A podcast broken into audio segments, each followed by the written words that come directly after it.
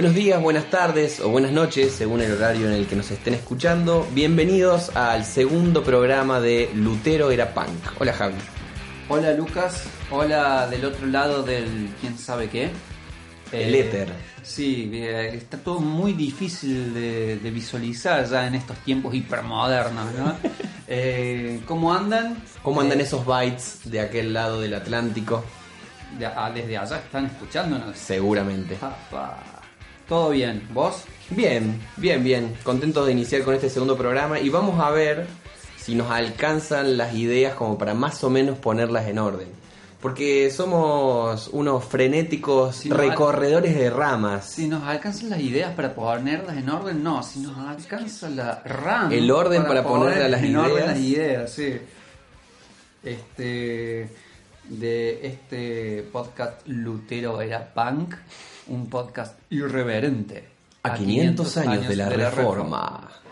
Eh, porque vino Lutero un día y pateó todo el tablero de lo que había eh, andando hasta en ese momento. ¿O no? Así es. Y el más o menos la expectativa que Un teníamos. irreverente el Lutero. Un desubicado. Un irreverente, sí. Eh, habíamos pensado para el día de hoy eh, poder emprender un camino hacia una pequeña historización del asunto. Tarea no para nada, para nada sencilla, porque es recorrer Son una banda años, de sí. años de historia Mil años y más también. Y más. Y más. para poder dar un pantallazo de a qué nos referimos o por qué estamos hablando de esto, por qué decimos que es un cambio de paradigma. Sí, desde el mismo nombre con el que quedó en la historia, ¿no? Reforma, bueno, ¿de qué forma? ¿Y de qué forma? ¿Qué, qué es lo- protestante. ¿Qué es lo que fue reformado? ¿A quién le estás protestando para que te llames ¿A quién le protestando? estás protestando? Sí, así que sí, estábamos con un poco con la idea de hacer un, un, un poco de historización, de ver los antecedentes, de recapitular y reentender, porque más o menos todos tenemos un- una idea, un conocimiento de, de qué es lo que hubo antes de la reforma protestante, ¿no? Diez siglos Capaz. de Edad Media. Eh, antes de eso, eh, cinco siglos más, desde el nacimiento del cristianismo hasta la caída de, de Roma.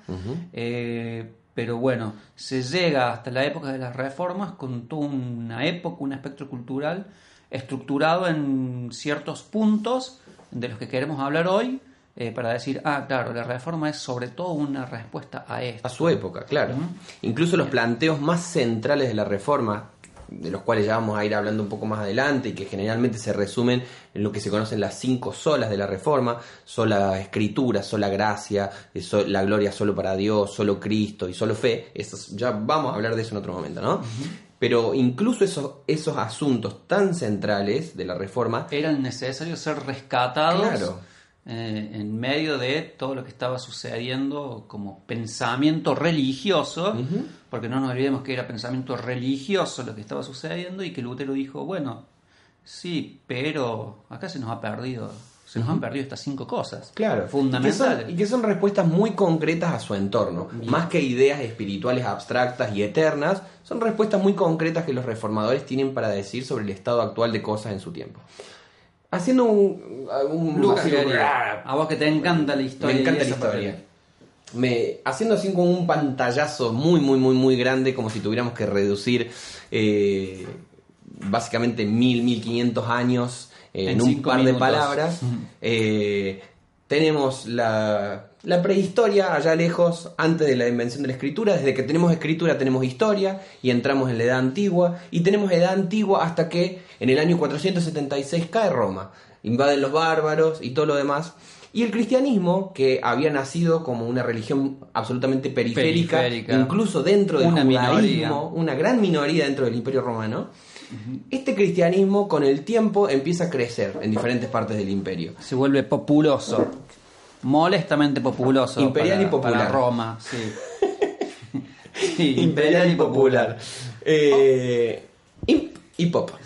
Eh, este cristianismo entonces empieza a crecer por diferentes lugares de- del Imperio Romano y de pronto se vuelve eh, un elemento aglutinador muy grande. Hacia el siglo IV, 300 y algo, eh, Constantino dice, pará, vamos a alinearnos A con todo esto. Pensemos. el imperio se me está rompiendo porque tengo muchas luchas intestinas, dirían los his- historiadores, Sí, luchas intestinas, luchas internas, entonces ¿cómo logramos la unidad la unidad cultural, religiosa, política del imperio? El cristianismo. Entonces Constantino y sus se- sucesores, séquito. su séquito, eh, se hace esa alianza Iglesia-Estado. El tema es que 100 años después, cuando vienen las invasiones Se viene el bárbaras, se viene el hecatombe, cae Roma en el 476, después de muchas invasiones. Lo que pasa es que en un contexto en el cual el imperio había sido todo durante mucho tiempo, de pronto no queda nada más que la iglesia. La única forma de que hubiera una identidad cultural era diciendo, bueno, iglesia venía a salvarnos. Algo así. Aún sin decir, aún eh, sin ponerlo en estos términos, ¿no? Todo quedó devastado y la gente se entró a mirar uno, uno- unos se entraron a mirar con otros y lo que tenían en común es que habían adoptado una misma fe. ¿Sí? Y Con ahora, algunos colores ¿quién podrá distintos unos de otros, pero sí. Entonces, eh, bueno, la fe siguió siendo el, el ente aglutina- aglutinador.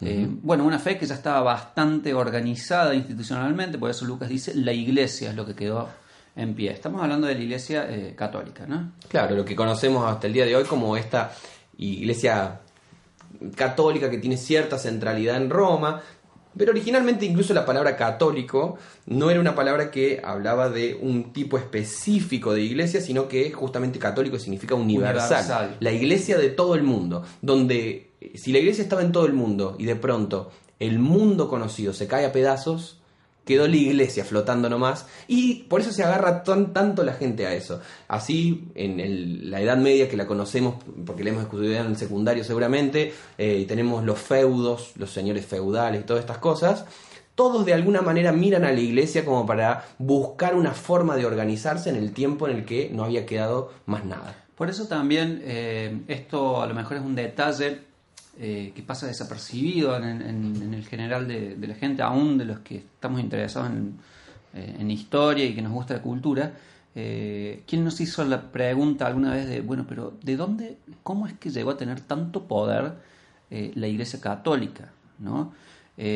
Cada quien puede ensayar algunas respuestas, algunos preliminares, pero es un buen momento, es una excusa ahora para repasar, bueno, eh, el imperio romano era sumamente poderoso y se vino a pique, se desplomó, eh, y toda la sociedad, todos los eh, grupos sociales, los señores feudales, los feudos, las pequeñas aldeas, eh, ante una necesidad de, eh, bueno, de defenderse, de reorganizarse, de subsistir, empiezan a ver este ente aglutinador que es la iglesia, eh, y por eso la iglesia cobra tanto poder, estamos hablando de poder político, ¿no? Em, así que, Político bueno, es inter- económico también. por supuesto que un poder económico que a, a lo que voy este antes del imperio de la caída del imperio romano eh, la iglesia que ya era la fe estaba fuertemente constituida la fe cristiana pero el poder político de la iglesia no era tal no era tan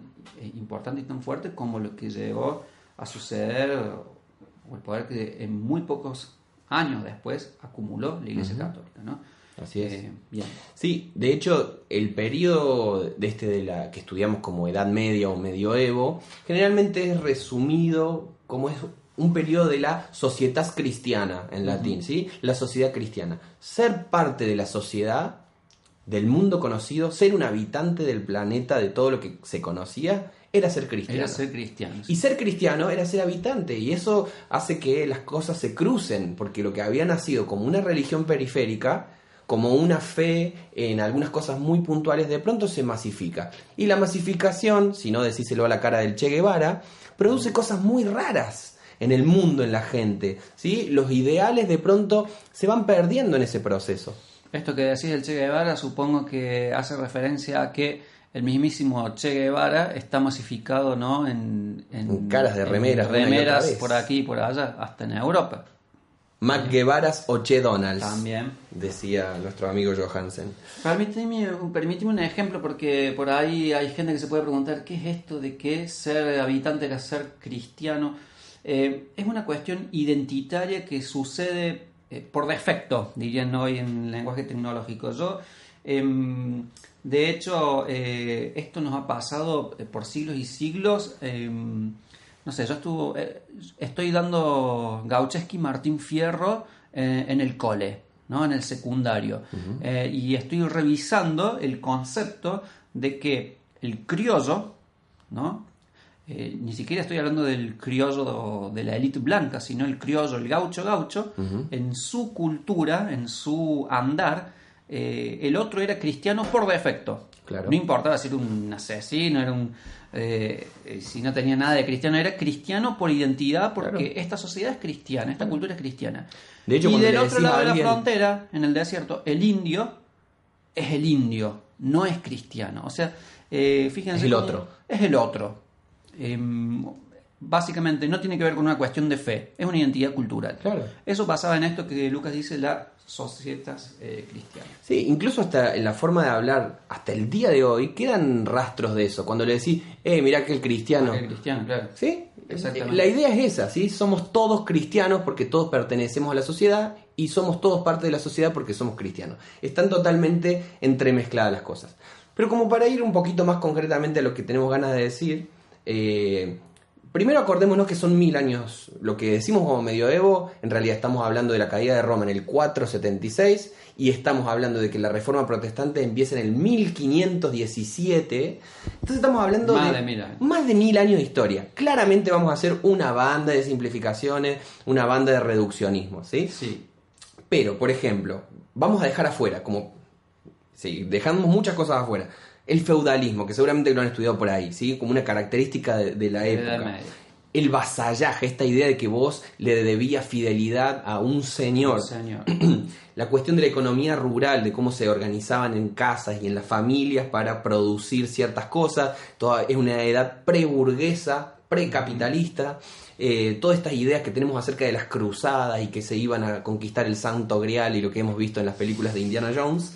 Eh, el monasticismo, el hecho de que eh, los monjes, los sacerdotes se iban y se metían en, los monasterios, eh, como también nos enseñaron las películas, como El nombre de la rosa, se metían en los monasterios a estudiar y de esa manera había como, esa era la élite, los que conocían. El resto del pueblo no sabía nada, no entendía nada.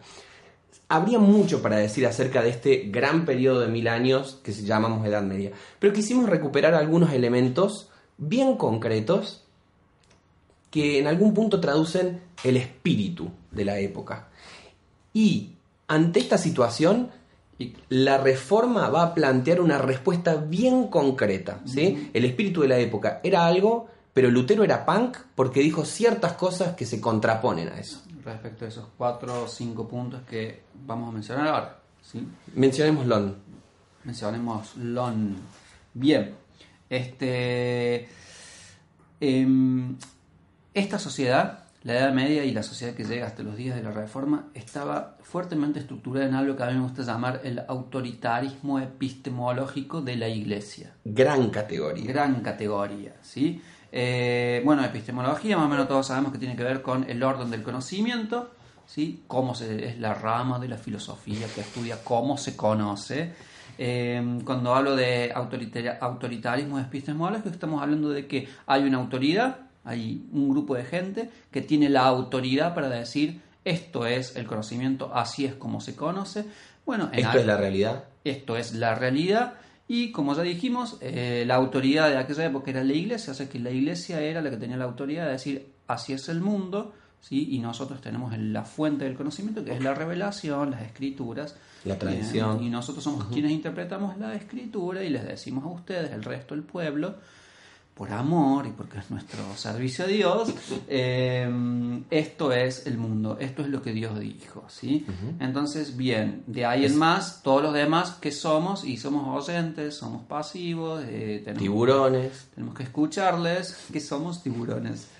Eh, bueno, esto en cuanto al autoritarismo epistemológico. Claro, ese sería el primer punto, el que nombrás y que después vamos a ir desarrollando. Primero, autoritarismo epistemológico. Bien. En segundo lugar, pensamos que en algún punto tiene mucho que ver con eso del autoritarismo. Relación, hay mucha relación, pero nos vamos más a lo estructural, sociológico y cómo funcionan las cosas en el mundo material, que es el verticalismo político. Claro, el hecho de que haya ciertas personas que tengan la mismísima bocha. La papa. La papa de Potato acerca de cómo es el mundo, acerca de qué es el conocimiento, eso claramente repercute en las estructuras sociales. Si yo sé qué es el mundo, tengo el poder desde el conocimiento que después se va traduciendo en ejércitos, en dinero, en una corte, en cortesanos, una serie de cosas que hacen que ese, esa autoridad se traduzca en una forma muy verticalista y de hecho seguramente si recordamos nuestros estudios en, en el secundario nos acordaremos de esta especie de pirámide, Pirámide. medieval, ahí arriba está el rey, el emperador, el papa y un poquito más abajo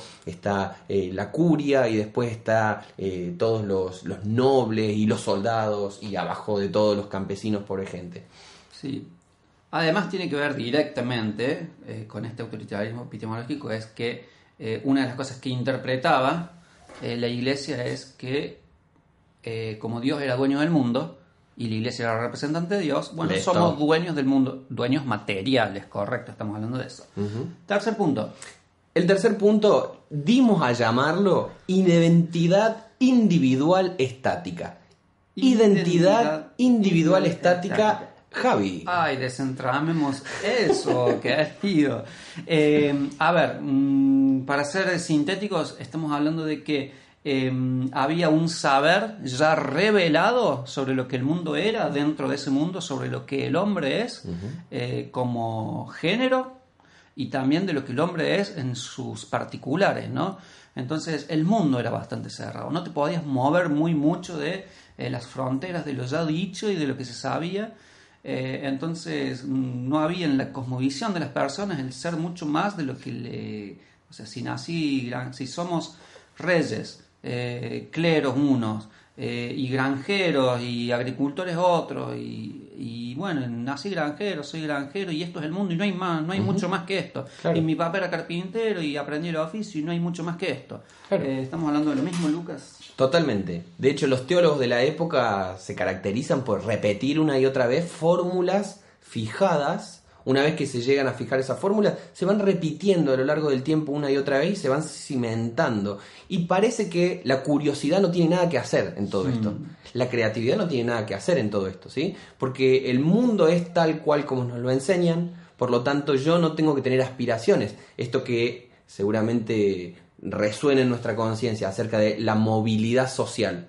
Es Exacto. decir, con mi esfuerzo, con mi estudio, con mis capacidades, con mis talentos, voy escalando posiciones en la sociedad, entre comillas. No hay movilidad social. sí, y desde una eh, visión contrahegemónica eh, estaríamos eh, puestos en otro relato, ¿no? Que es la transformación social. ¿no? Pero sigue habiendo esta idea de movimiento y de posibilidad de cambio. Claro. No es una época eh, dinámica, sino que es una época muy dada a los cambios. Exactamente. Eh, acá cabe hacer un, un- un paréntesis y decir, estamos reduciendo y tirando sentencias medias totalizantes. Es bueno aclarar, y ya de por sí a la Edad Media se la, se la reduce Mucho se la ¿eh? y se la totaliza y se la pone solo como una edad oscura. O sea, hay eh, aristas, ¿sí? hay, hay otras facetas. eh, no es una edad totalmente oscura, ahí tenés la gente muy divertida en los carnavales. eh, no es una edad eh, absolutamente dada a lo estático, ahí tenés los escolásticos eh, metiendo sus, sus ideas nuevas y produciendo eh, lo que posteriormente, o, siendo el germen de lo que posteriormente van a ser las ciencias. Pero bueno, eh, como una generalidad, esa es la visión. Y bueno, y sí nos sirve para saber que una gran cantidad de dinámicas culturales estaban atadas a eso. Sí. De hecho, quizás estaría bueno que en otro momento hagamos otro podcast acerca de por qué la Edad Media es más copada de los que nos enseñaron. Yo me vi hace un tiempo, andaba interesado, perdonen si nos vamos a pasar unos dos o tres minutos, eh, me vi unos videos sobre lo colorido de la Edad Media y claro, hay gente copada con la Edad Media que se mandó a hacer eh, sus estudios eh, historiográficos y después se tiró sus documentales y empezaban así, ¿no? Estos documentales, no sé por qué dicen que la Edad Media es una edad oscura y bueno... Claro. Uno de los documentales que me vi es sobre los colores de las vestimentas de la Edad Media, ¿no? Mirá. Y cómo los hacían y los pigmentos, que esto, que aquello. Bueno, si alguien tiene alguna duda acerca de lo copada que es la Edad Media, léanse La Divina Comedia, léanse Gargantúa y Pantagruel. Bakhtin tiene un, Bakhtin tiene un texto sobre eso. culturales muy interesantes sobre el carnaval y todo viene de- desde la, la Edad Media. ¿no? carnavalización de la vida. Bueno, dijimos entonces, el autoritarismo epistemológico. Sí, el verticalismo político. En tercer lugar, la identidad individual estática. Y en cuarto lugar, Y en cuarto lugar vamos a hablar de una división de la realidad, de la visión de la realidad en sacro y, o en sagrado y profano. ¿Sí? ¿qué significa esto, ¿De Javi? qué me estás hablando, Lucas? Dividir la realidad en sagrado y profano significa que hay un ámbito de la vida que entra dentro de las categorías de lo religioso, ¿sí? Eso es ir a la iglesia. Amén. Recibo, aleluya. Sí. Eso es ir a la iglesia, ir a la iglesia, eh, leer la Biblia, tener una forma eh, de acercarse, de ir al confesionario, de relacionarse con todas esas cosas. Sí, leer la Biblia no. En la Edad Media leer la Biblia es no. cierto. Eh, lo, lo plantea en una clave un poco más actual. Pero todo pertenece a ese mundo de lo religioso, lo sagrado. Por el contrario, atarse los cordones no es sagrado. No. Por el contrario, comer un guiso de lentejas no es sagrado. Degollar al chancho tampoco. Tampoco degollar al chancho. Tampoco subirse un árbol es sagrado, sino que pertenece al mundo de lo profano. Y se hace una distinción entre la vida alta y la vida baja. ¿sí? La vida baja a la que están condenados los campesinos y la vida alta a la que pertenecen estas esferas que tienen el gran conocimiento y la revelación. Exactum.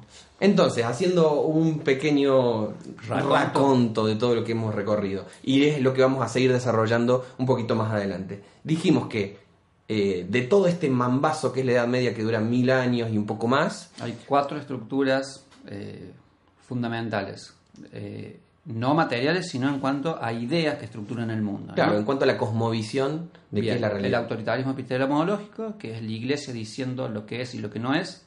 El verticalismo político, en el cual hay algunas personas que tienen poder y las otras no lo tienen. Y que también está muy ligado a la iglesia eso. Acuérdense ustedes que el rey era el rey si el papa te decía, Claro. te bendigo en el nombre de Dios. Así Tercero, mismo. El tercer punto que vimos es la identidad individual estática, en el cual yo soy lo que ha sido mi padre y mi hijo va a ser lo que estoy siendo yo ahora, porque el mundo no se puede cambiar. porque el mundo no se puede cambiar, exactamente. Y cuarto, esto de la realidad dividida en lo profano y lo sagrado, ¿sí? Lo sagrado tiene que ver con... eh, eh, aunque nosotros podemos decir lo sagrado es lo espiritual y lo profano es lo material, en realidad ya había una trampita. Lo sagrado era lo alto, ¿sí? Eh, los nobles, eh, los reyes, los sacerdotes, y lo profano es la vida que está con las manos en la mugre. Bien. Con las manos en la garganta del chancho. Ah, también. Eh, con esto nos vemos en la situación de tener que redondear nuestro podcast después de 22 minutos y chirola. Bueno, Eh, no sin dejar de decirles que estos cuatro puntos los estamos eh, tratando de visualizar porque la reforma, la reforma plantea respuestas y son una respuesta importante, una contradicción eh, a estas ideas estructurales ¿no? de la Edad Media. Sí, así que sintonicen el próximo podcast que va a ir desarrollando un poco más estas ideas de las que hemos hablado y bueno, gracias por escuchar Lutero era punk. Nos vemos en la próxima.